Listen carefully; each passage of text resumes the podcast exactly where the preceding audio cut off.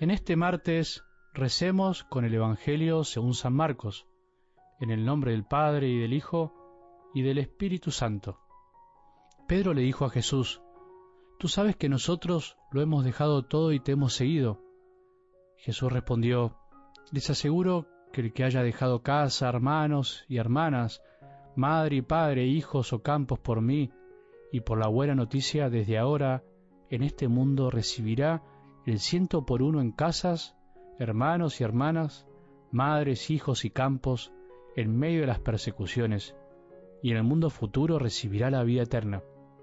Muchos de los primeros serán los últimos, y los últimos serán los primeros. Palabra del Señor.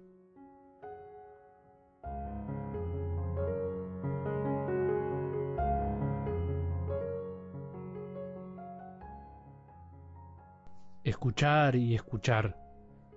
Esa es nuestra meta en esta vida cristiana que el Señor nos regaló. Tenemos que cada día escuchar. Escucha, Israel decía el mandamiento del Antiguo Testamento, escucha.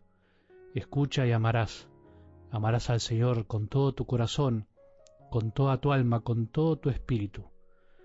Por eso cuando escuchamos, aunque no comprendamos lo que escuchamos, aunque a veces no prestemos toda la atención que se merece lo que escuchamos, aunque a veces nos caigan mal ciertas palabras, y aunque otras parece que las comprendemos perfectamente, en realidad nunca terminamos de comprender, pero lo que sí nos va pasando es que la palabra de Dios es como la lluvia que cae en la tierra y tarde o temprano da fruto.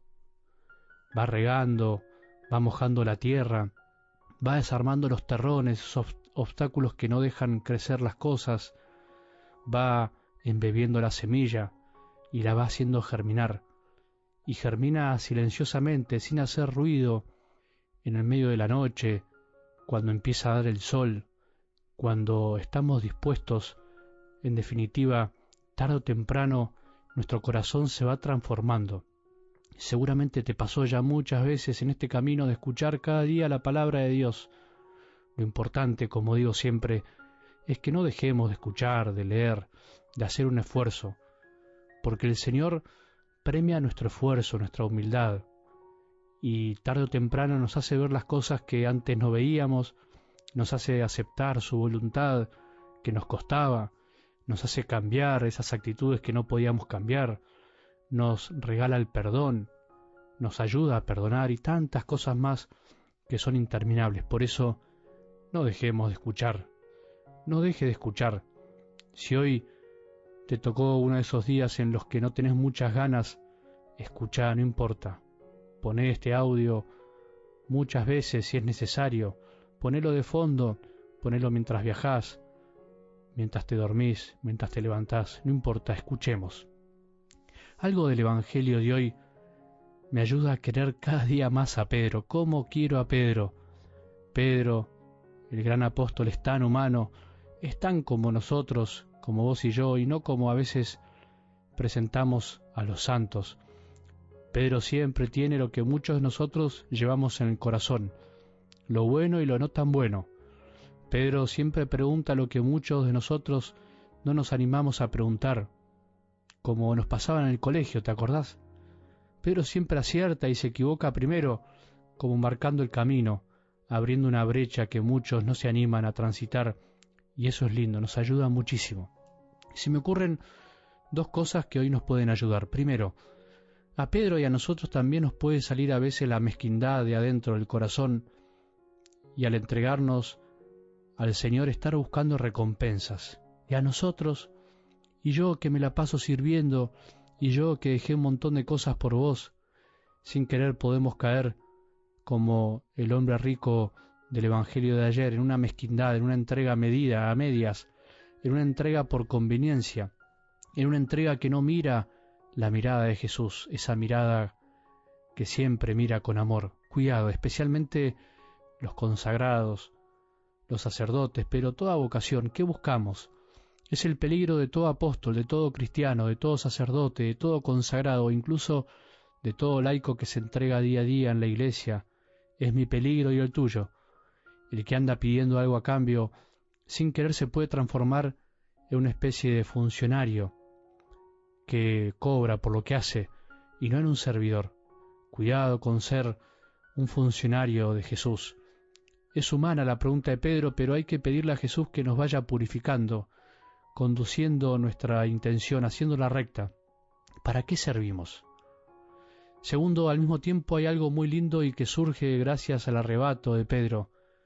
Jesús promete y promete en serio, no como nosotros, no como las promesas de las políticas. Jesús promete y cumple. Te puedo asegurar que el ser sacerdote me llenó de casas porque puedo quedarme, alojarme en mil lugares gracias a la generosidad de tanta gente que nos tiene como padres, como hermanos y muchas veces como hijos. Haber dejado algo por Jesús me permitió tener miles de hermanos y hermanas. La iglesia me llenó de hermanos.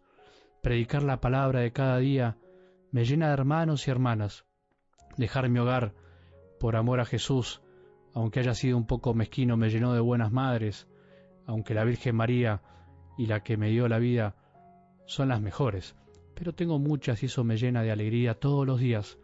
También tengo más padres que se preocupan por mí, como se preocupa el mío también. Me concede bienes continuamente, nunca tendremos hambre ni sed, porque Jesús nos provee de todo.